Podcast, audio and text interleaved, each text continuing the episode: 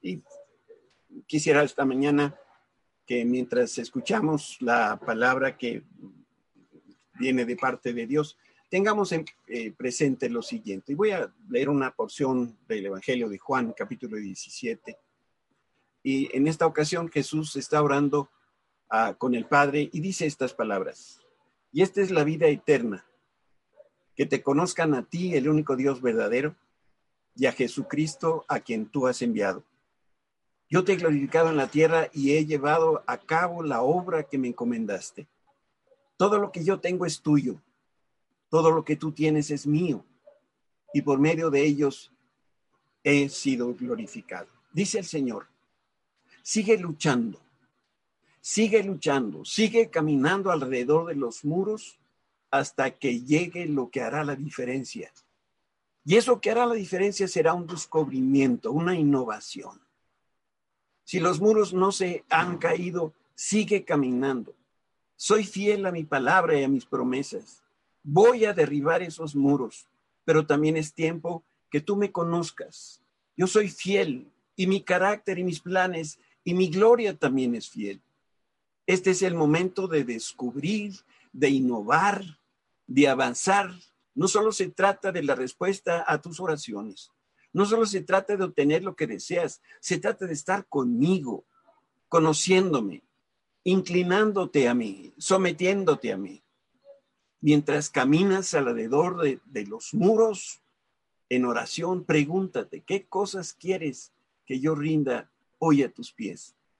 Pregúntame por mi perspectiva, mis estrategias, mis metas y mis deseos. Pídeme que te cambie para que realmente estés listo cuando se derrumben los muros y recibas lo que te espera del otro lado. Hermosa palabra que viene del corazón de Dios y no sé tú, pero yo la recibo y si todavía tenemos que seguir caminando a través, alrededor de nuestros muros, pues yo lo voy a hacer. Yo te invito a que también lo hagamos. Dios está trabajando. Dios no está ocioso. Esta mañana eh, vamos a, compartir algunos pensamientos acerca de Esther. Esta es la segunda parte de, esta serie de pláticas sobre Esther. El domingo pasado dejamos la historia de Esther en un momento de suspenso. No sé si recuerdas, pero el rey Azuero se le habían pasado las copas y quiso que la reina Basti lo acompañara a una fiesta Basti lo obedeció y Azuero lo descoronó, la descoronó, le quitó el poder y le echó fuera del palacio. Y esta fabulosa idea, ustedes recordarán, surgió de un grupo de amigos que estaban tomados, yo diría hasta lambiscones del rey. Y cuando el rey despertó de su sueño de alcohol, él quiso retractar la decisión que había tomado para que Basti regresara. Pero un edicto persa nadie lo podía invalidar, ni siquiera el rey que lo decretó. Y para, para poder cubrir o tapar esta mala decisión, los consejeros del rey, que eran los mismos amigotes, le sugirieron que ellos podían buscar a la próxima Miss Persia. Y esa elegida se ganaba el cetro y la corona de la reina. Y lo que sigue la historia son cuatro escenas bien interesantes. Y por lo que leemos en la escritura, la primera impresión que causó Esther fue muy buena. Vamos a intentar poner los pasajes en, la pantalla. Vamos a leer Esther 2.8. Como resultado del decreto del rey, Esther, junto con muchas otras jóvenes, fue llevada al harén del rey en la fortaleza de Susa y entregada al cuidado de Hegai. Hegai quedó muy impresionado con Esther y la trató con mucha amabilidad. Enseguida ordenó que le prepararan una dieta especial y se le hicieran tratamientos de belleza.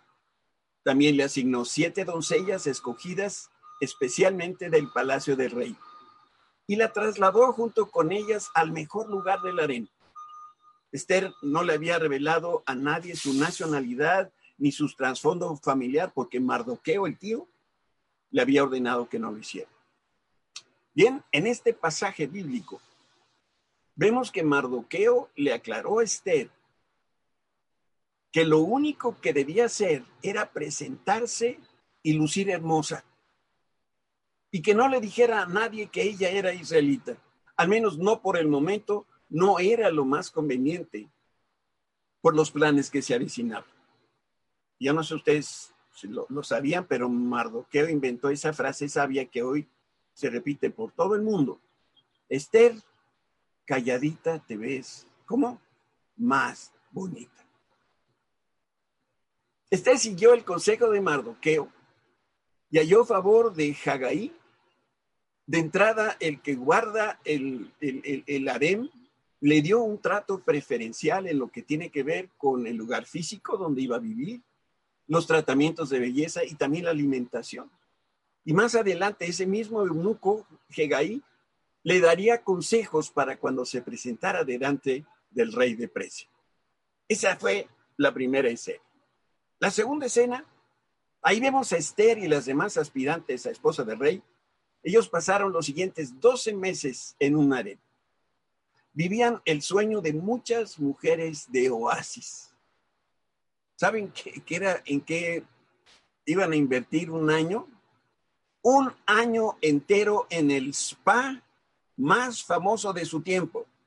Y lo único que iban a hacer durante 30, 365 días fue tratamientos faciales, masajes corporales, pedicure, manicure y lo que no puede faltar en estas reuniones, mucho wiri, wiri, wiri. Eso no lo dice la Biblia, pero es obvio. Si tú reúnes a dos damas juntas, eso es lo que va a suceder. Vamos a ver el pasaje Esther 2.12. Las jóvenes debían presentarse por turno ante el rey pero antes de hacerlo se debían someter a un tratamiento de belleza durante 12 meses. Pues esa era la costumbre. A este periodo, déjame decirte, era un periodo reglamentario que se llamaba los días del embellecimiento. Los primeros seis meses debían untarse aceite de mirra en sus cuerpos y el resto del tiempo, los otros seis meses, ponerse perfumes y cremas. Cuando yo vi esta palabra de untarse aceite, me sonaba un tanto extraña, por eso busqué el significado en el diccionario y te lo voy a leer literalmente. Untarse quiere decir cubrir la superficie de una cosa o parte de ella con una sustancia grasa o pastosa. Y yo lo que interpreto es que todas las aspirantes a reina estuvieron 12 meses en el spa engrasándose y embadurnándose de móvil oil del 40 yo creo que estaban muy felicitas y necesitaban engrasarse y untarse lo que fuera necesario para verse más hermosas. Pero como leímos, Esther halló favor en Jegaí, el eunuco, que cuidaba de las mujeres, así que durante este tiempo recibió los mejores tratamientos de belleza del mundo y además la mejor alimentación. Después de 12 meses de preparación, llegamos a la tercera escena. Este es el momento que Esther se presenta delante del rey. Vamos a leer eh, dos porciones aquí de Esther capítulo 2, empezando con el versículo 13. Cuando llegaba el momento para presentarse en el palacio del rey, se le permitía elegir la ropa y las joyas que quisiera llevarse del harén. Esa noche le llevaban a las habitaciones privadas del rey y a la mañana siguiente la pasaban a un segundo harem o, dicen algunos comentaristas, a otra parte del harem, donde vivían las esposas del rey. Y ahí quedaban al cuidado de Saasgas, el eunuco del rey que se ocupaba de las concubinas. Jamás volvía a la presencia del rey a menos que a él le hubiera agradado de manera especial y la mandara llamar por su nombre.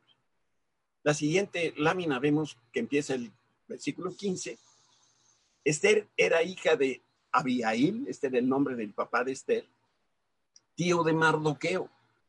Mardoqueo había adoptado como hija a su prima menor Esther. Y cuando Esther le llegó el turno de ser llevada ante el rey, ella siguió el consejo de Hegai, el eunuco encargado del harén. No pidió nada aparte de lo que él le sugirió y todos los que la veían la admiraban. Algo hizo este hombre que la dejó guapísima. Llevaron a Esther ante el rey Jerjes o Azuero, es el mismo, en el Palacio Real a comienzos del invierno del séptimo año de su reinado. Según calculan algunos, en el calendario hebreo, el décimo mes cayó entre diciembre del año del 479 a.C. y enero del año 478 a.C. Cuando llegó el momento que Esther fuera a palacio a encontrarse con el rey, decidió llevar solo lo que Hagaí, el eunuco, le aconsejó. Este hombre conocía al rey y también conocía lo que le gustaba al rey. Y como Hagaí ah, favorecía a Esther, le envió al rey con lo que sabía que iba a causar la mejor impresión. Y su plan resultó. Y pasamos a la cuarta escena. Y lo importante aquí es lo que el rey hizo cuando estuvo delante de Esther. Y vamos a ver este otro pasaje, Esther 2.17. Dice, y el rey amó a Esther más que todas las demás jóvenes. Estaba tan encantado con ella que le puso la corona real sobre la cabeza y la declaró reina en lugar de Basti. Y saben, esa noche Esther se ganó el título de reina, la corona, el poder y el corazón del rey Azuero. Ahora quiero traer a tu consideración otro personaje que se llama Amán. Porque lo que sigue en la historia es la aparición de este personaje. Allá en el capítulo 3 del libro de Esther, leemos que el rey Azuero había mejorado la posición de Amán en el gobierno.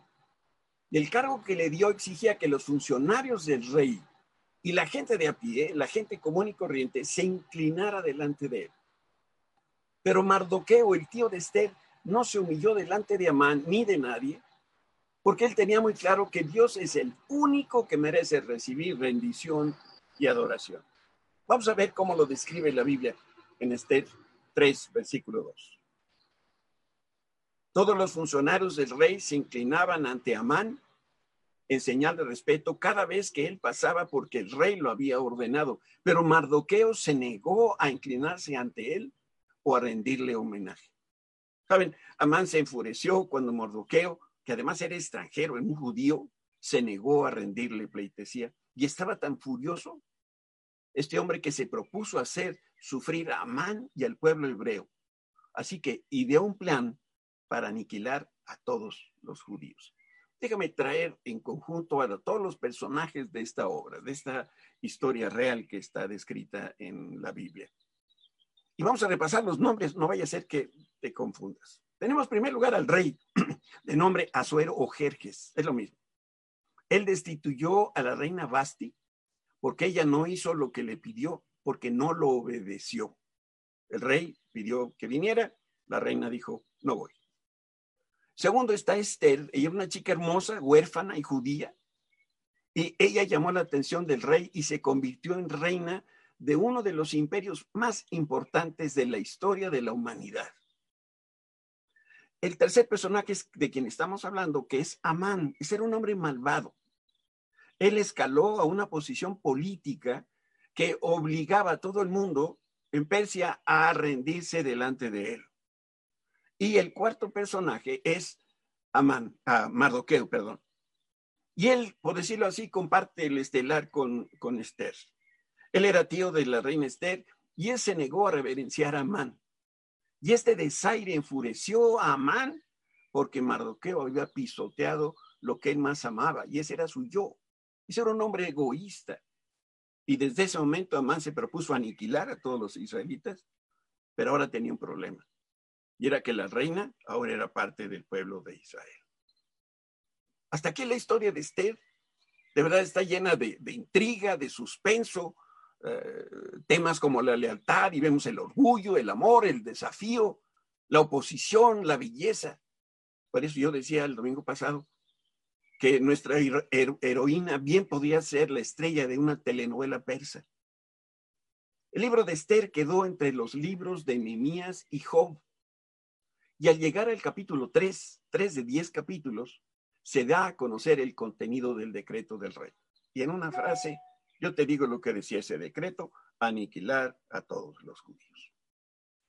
Cuando Mordoqueo se enteró que por no arrodillarse delante de Amán, ahora el pueblo de Dios sería aniquilado, se rasgó la ropa, se vistió de estas telas ásperas y se echó cenizas sobre su cabeza y su cuerpo. Esta era una señal externa de lo que estaba sucediendo en su corazón.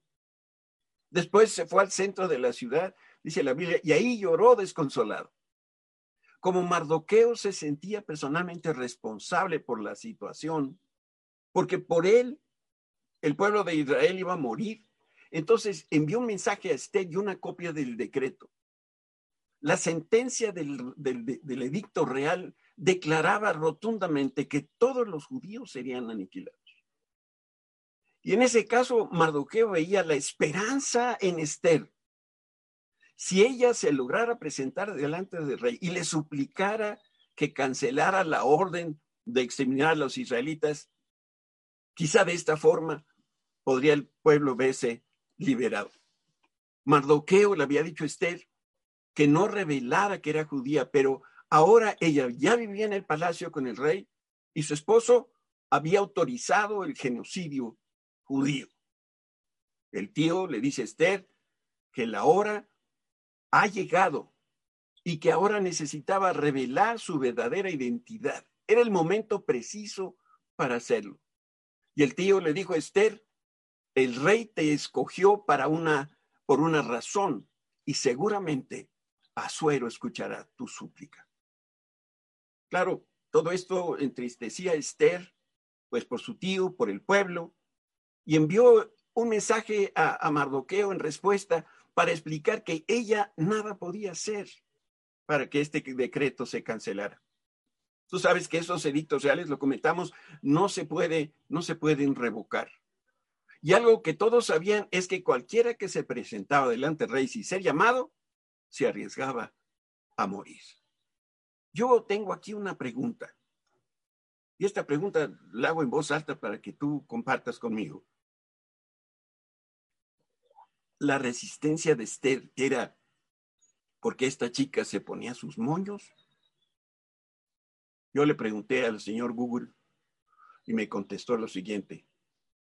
Ponerse sus moños significa ser arrogante, delicado, presuntuoso y pesado. Se dice de una persona que es muy especialita y no quiere cooperar con los demás.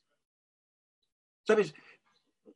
No tenemos base para qué concluir que Esther se negaba a hacer lo que el tío le pedía. Pero lo que también es claro es que Esther le hizo saber a Mardoqueo que él no conocía cómo eran las cosas en el palacio real. Una persona en la posición de Esther no solamente se presenta delante de él para decirle lo que está pensando, lo que está sintiendo. Para que entendieras esta situación, Esther le dice a su tío, y quedó escrito en la Biblia, lo siguiente, yo quiero que abras bien los ojos y los oídos. Dice la Biblia, desde hace un mes no había tenido relaciones sexuales con acero. No está ahí la cita, mi hijo, todavía.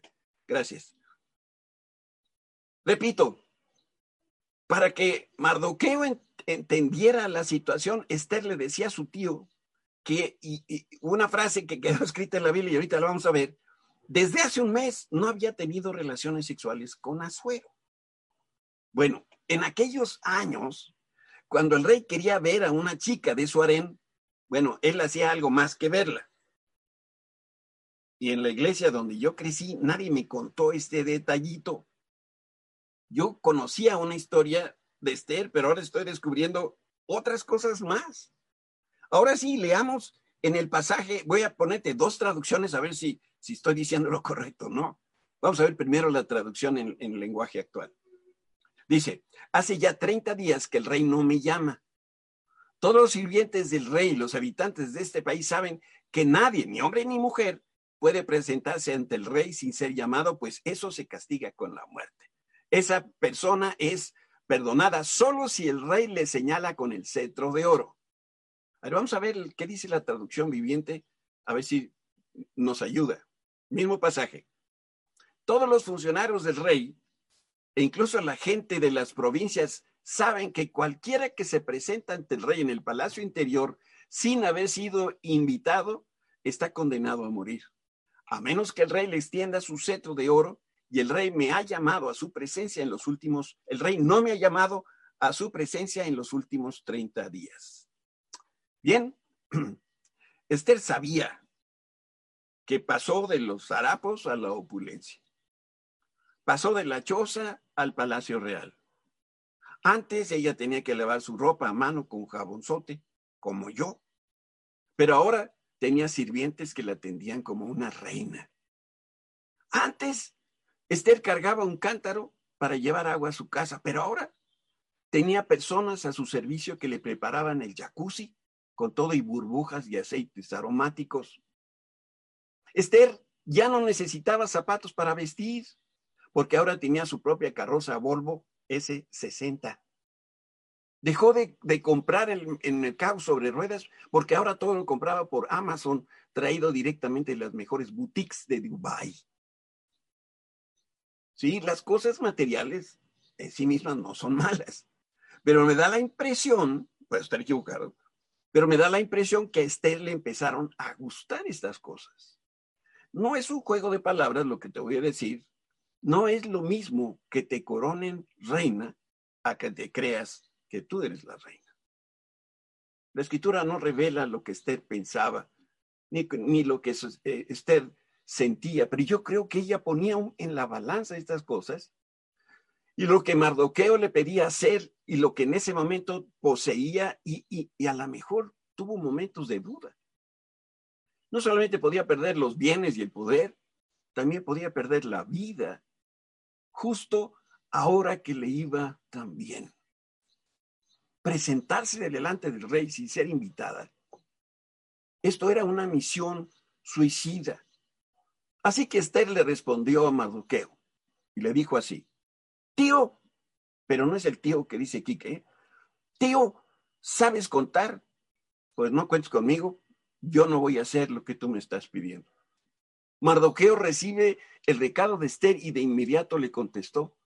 Y le recuerda a Esther que ella es esa niña desamparada que le adoptó.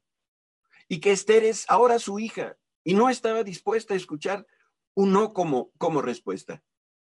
Vamos a leer Nuevamente, un pasaje en dos versiones.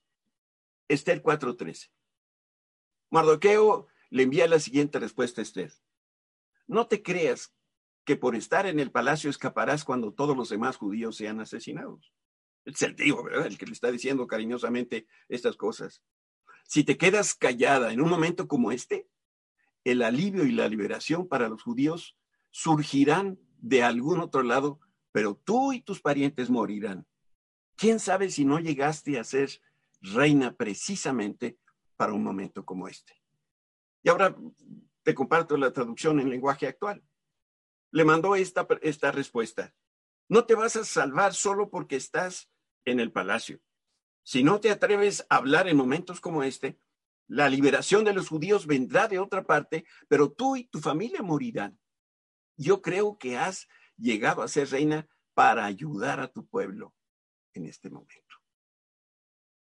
Recordemos que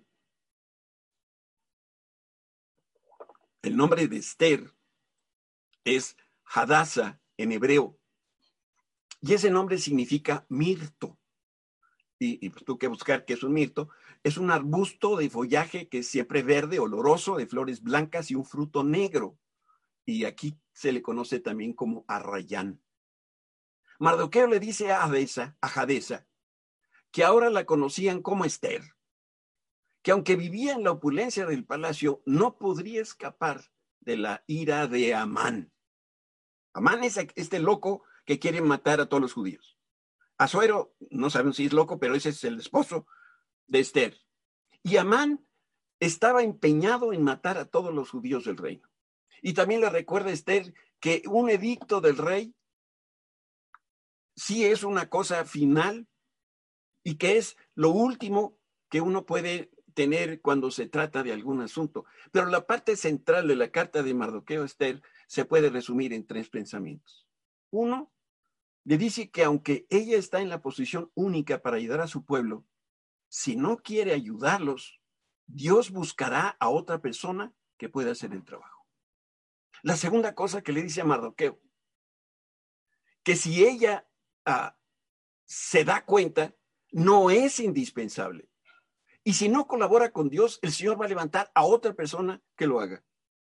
Número tres, las palabras de Mardoqueo de seguro la hacían pensar porque si Azuero se deshizo de Basti, deshacerse de otra esposa y de más extranjera exilada, no le iba a costar ningún trabajo. Y esta es la parte importante, yo diría la parte medular de este mensaje.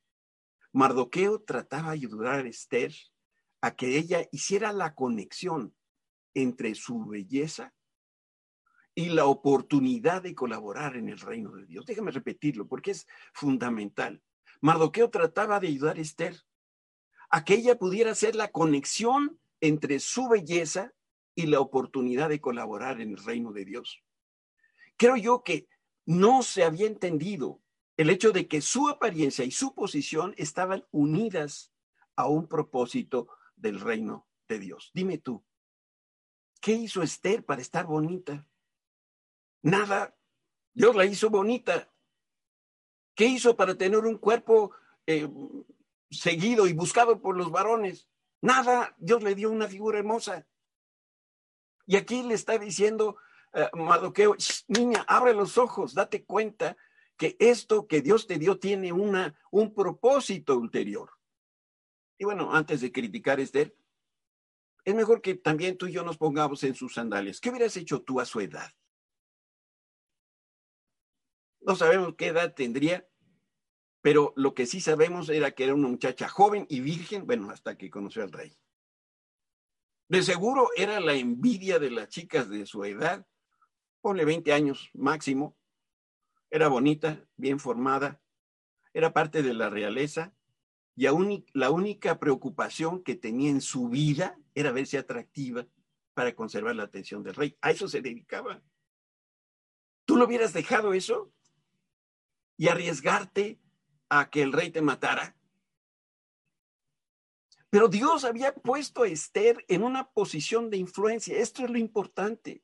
Y había reunido, había conjuntado todas las cosas para que Esther fuera la ayuda que Dios estaba necesitando para liberar al pueblo hebreo. Déjame, decirte qué cosas necesitaba Esther ver con toda claridad. Su trasfondo, su historia, su personalidad, su belleza, la borrachera de Azuero, la conducta de Basti, y la influencia del tío en la corte real. Todas estas cosas estaban como flotando alrededor de la mente y del corazón de Mardoqueo para que le dijera a Esther, conecta todo esto con algo más importante que tú y eso tiene que ver con Dios. Si no lo estaba haciendo, Esther debía ver su situación presente con otra perspectiva. El favor que recibió de Dios y que estaba disfrutando tenía que ver con mucho más que cremas y perfumes y vestidos y, un estilo de, vida de los millonarios. Algo más Dios necesitaba que Esther viera. Y quiero utilizar unos minutos para ah, leerte una, una historia que se llama Carta de Amor de un fracasado.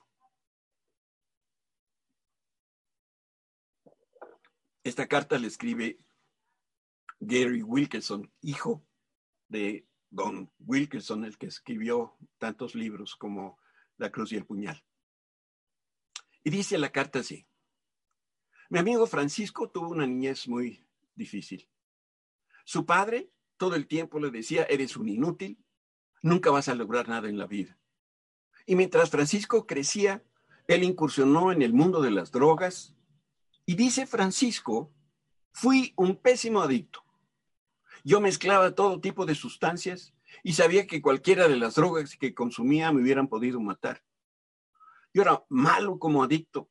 Seguido las agujas se me rompían o tenía tan poco dinero que no podía satisfacer mi vicio. Me daba cuenta que mi vida era un completo fracaso. La vida de Francisco se convirtió en un desastre. Su adicción le hizo perder cada centavo que caía en sus manos. Quien en una ocasión decidió robar una tienda para comprar más drogas, pero también ahí falló. Francisco sacó su arma y gritó, todos contra la pared. Pero había tanta gente en la tienda que no cabían todos parados en la pared. Confundido por lo que estaba sucediendo, Francisco huyó del lugar del crimen.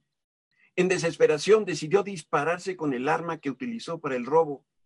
Pero el arma, el arma se le cayó al suelo, se disparó y lo hirió en un costado. Mientras Francisco iba camino al hospital, iba pensando, soy un fracasado miserable, ni siquiera me puedo matar. Después que atendieron sus heridas, Francisco caminó por las calles en total desaliento. En lo profundo de su corazón, él estaba enojado con Dios y ahí donde estaba, él clamó con una pregunta. ¿Acaso estás aquí? Dios, ¿para qué me guardaste mi vida? Y entonces Francisco platica que escuchó una voz que le decía, te envío una carta de amor. De alguna manera Francisco supo que era la voz de Jesús que le decía, te envié una carta de amor. Triste, se sentó en la orilla de una banqueta mientras la corriente de agua de lluvia pasaba debajo de sus piernas y de repente vio flotando un folleto. Lo recogió y leyó lo que decía. ¿Eres drogadicto? Hay esperanza para ti. Ese folleto lo publicaba un ministerio de la iglesia Alcance Victoria. Francisco encontró la dirección, acudió a las instalaciones de la iglesia y rindió su vida a Jesús. Y muy pronto fue liberado de todas sus adicciones. Abandonó sus vicios. Dejó de creer que su destino era el fracaso. Jesús, Jesús hizo de Francisco una nueva criatura en todos los sentidos. Este hombre pensaba que su vida había terminado, pero apenas estaba por empezar. Él había estado ciego a la vida y no conocía que Jesús había planeado para él algo hermoso desde antes de la fundación del mundo. El Espíritu Santo a través del profeta Jeremías declara, porque yo sé muy bien los planes que tengo para ustedes, afirma el Señor. Planes de bienestar y no de calamidad, a fin de darles un futuro y una esperanza. Te hago una pregunta esta mañana. ¿Te cayó el 20? Hoy tú y yo ocupamos una posición única, pero es para ayudar al pueblo de Dios. Y es única por dos razones. Una, porque nadie más ocupa tu posición. Y la segunda, que se parece y nadie más que tú lo puede hacer. Israel nunca entendió ni entiende hasta estos días el significado de ser el pueblo escogido. De manera equivocada, los judíos creen que son mejores porque son descendientes de Abraham. Dios le dijo a Mardoqueo las palabras que Esther necesitaba escuchar. Esta no era una advertencia porque Dios no advierte. Él cuando quiere hacer algo sencillamente lo hace, sino que Dios a través de Mardoqueo estaba haciendo una declaración solemne. Y de esta declaración nosotros la podemos eh, sumar de esta forma. Si no haces lo que solo tú puedes hacer, dice el Señor, yo buscaré a otra persona que quiera hacer mi trabajo. ¿Sabes? Esther no es indispensable. Y pues si no lo sabes, tú y yo tampoco somos indispensables. Si no colaboramos con Dios, Él va a levantar a otra persona y esa persona va a tomar nuestro lugar. Eso era lo primero que Esther necesitaba entender y eso es lo que nosotros, tú y yo, necesitamos entender. Y en segundo lugar, Dios me mandó hoy a hacer lo mismo que Mardoqueo hizo con Esther. Dios me, dije, me dijo, ayuda a mi pueblo a hacer la conexión.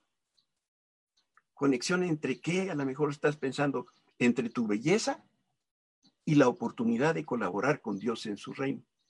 No, no te hagas ilusiones si estás bonito o bonita, pero no como Esther. Pero lo que sí debemos entender es que la belleza de Esther solo es una representación. ¿Sabes? Esto es igual que la lepra en tiempos de Jesús. Era una manera de señalar, ahí está la muerte y Jesucristo es el dador de la vida. Para eso, para eso sirvió la, la lepra en el Nuevo Testamento. Y aquí la belleza de Esther sirve para decirnos a nosotros, eso es solamente una representación, ni siquiera es importante. La belleza de Esther representa cada capítulo de tu vida. Y cada experiencia en tu vida, eso es lo que hace que te hace ser tú y lo que te hace ser único. En el caso de Esther, su apariencia y su posición de influencia estaban unidos a un propósito que tenía que ver con el reino de Dios. Y Dios reunió, Dios conjuntó todas las cosas para liberar a su pueblo. Y claro, usó Esther.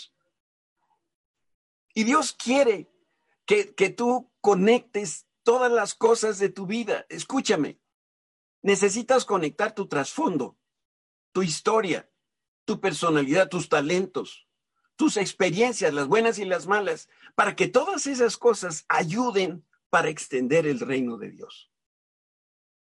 Esto es ver la situación presente con la perspectiva de Dios y de su reino. Sí, el Espíritu quiere que tú y yo entendamos que aún el virus y la cuarentena y todo lo que nos está sucediendo es otro elemento más para que tú y yo podamos extender el reino de Dios.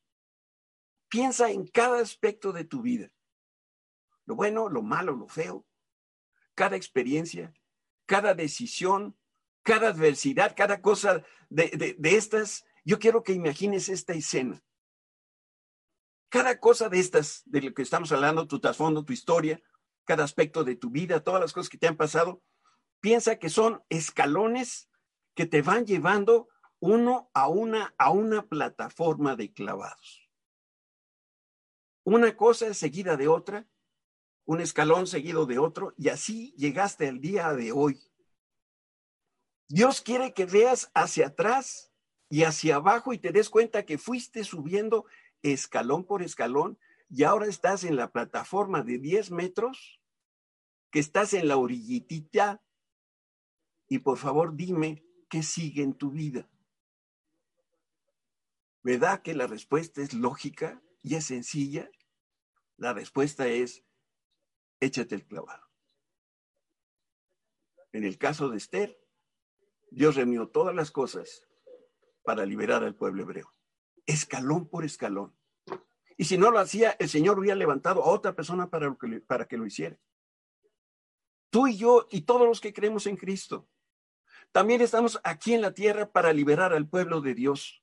La diferencia está en la manera como tú lo vas a hacer y la manera como yo lo voy a hacer.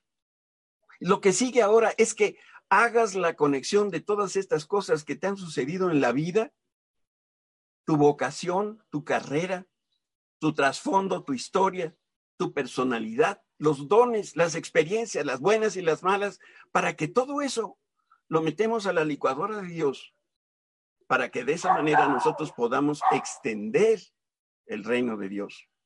Y si no lo haces, el Señor va a levantar a otra persona para que haga lo que tú necesitas hacer. Yo te digo esta mañana, igual que sucede en el tenis, acabo de batear la pelota de tu lado y ahora la pelota está del lado de tu cancha. Ahora te toca a ti responder. ¿Quieres cerrar por un momento tus ojos para orar?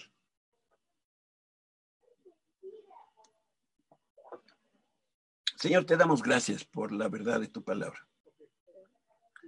Te damos gracias porque podemos hacer hoy esta reflexión. Y al echar la vista atrás y ver la secuencia de eventos, de decisiones, de dónde nos has traído, Señor, de nuestros padres, de nuestro hogar, la carrera que escogimos, la vocación que tenemos, todas las cosas buenas que hemos hecho y las malas, la persona con, lo que, con la que nos casamos, los hijos que tenemos, el país donde vivimos, el virus que hoy nos tiene de rodillas y todas las cosas que todavía faltan, porque probablemente tengamos que enfrentar una economía de caída. Señor, aún eso que todavía no sucede, está puesto por ti para que todas esas cosas en conjunto a cada uno de nosotros nos, nos ayuden para poder colaborar contigo para librar al pueblo de Dios, para extender el reino de Jesucristo aquí en la tierra. Señor, nos queda muy claro que si nosotros no estamos a la altura de nuestro llamado, tú vas a levantar a otro para que lo haga. Y yo no, yo no quiero ser de los que se queda sentado. Yo no quiero ser de los que dice, Señor, utiliza a otra persona. Yo no quiero, yo no puedo, yo no sé. Yo quiero ser de los que